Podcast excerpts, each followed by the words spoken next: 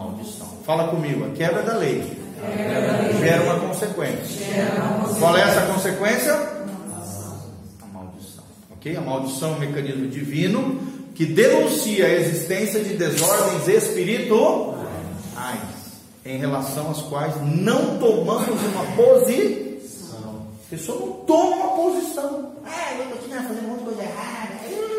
Ah, não tem nada a ver, pastor. Ah, não, vocês falam isso, o pastor fala aqui, mas ah, eu, eu vejo assim. Ah, é? Então, meu irmão, continua essa vida. Não toma posição, você vai ver o que o diabo vai fazer na sua vida. Não toma uma posição. Não se consagra, não conserta aquela situação. A maldição se perpetua na vida. Não só dele, gente. Mas às vezes até das gerações. Tá bom?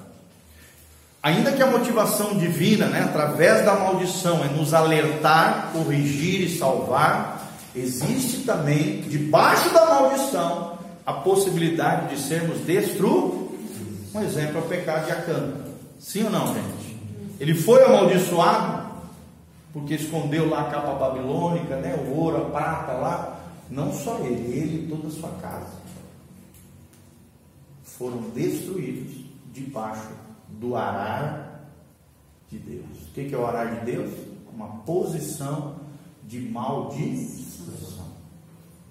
Gente, tem gente dentro das igrejas nesse estado de arar. Eu já vi cada coisa, irmãos. Eu nasci no lar evangélico.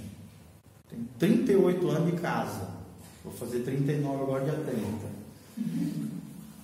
Eu já vi cada coisa que vocês não imaginam. Pessoas com cadeias pecaminosas, pecados ocultos, situações mal resolvidas, que colocam a pessoa num estado de maldição ao ponto de serem destruídas.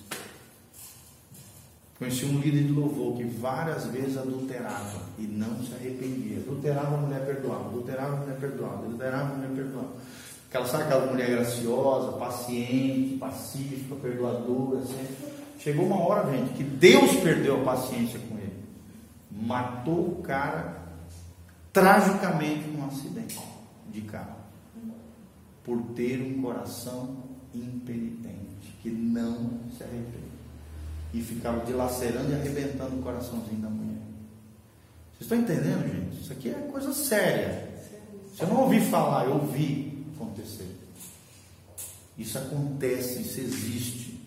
Esse arar existe. A maldição existe. Não estou falando isso para apavorar vocês, tal, nada disso. É uma realidade espiritual. Não existe impunidade no mundo espiritual. Não existe impunidade. No mundo natural, que no mundo dos humanos, né, a gente vê essas bandalheiras, eles ficaram escapando, né, contratam um bom advogado e tal, consegue escapar da justiça lá, ou dar um miguezão assim na sociedade. Mas no mundo espiritual, gente, não existe impunidade.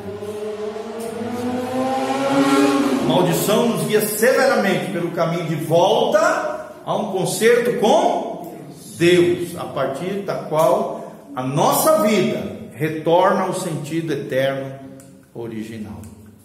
Amém? Vou terminar aqui, senão não acaba hoje.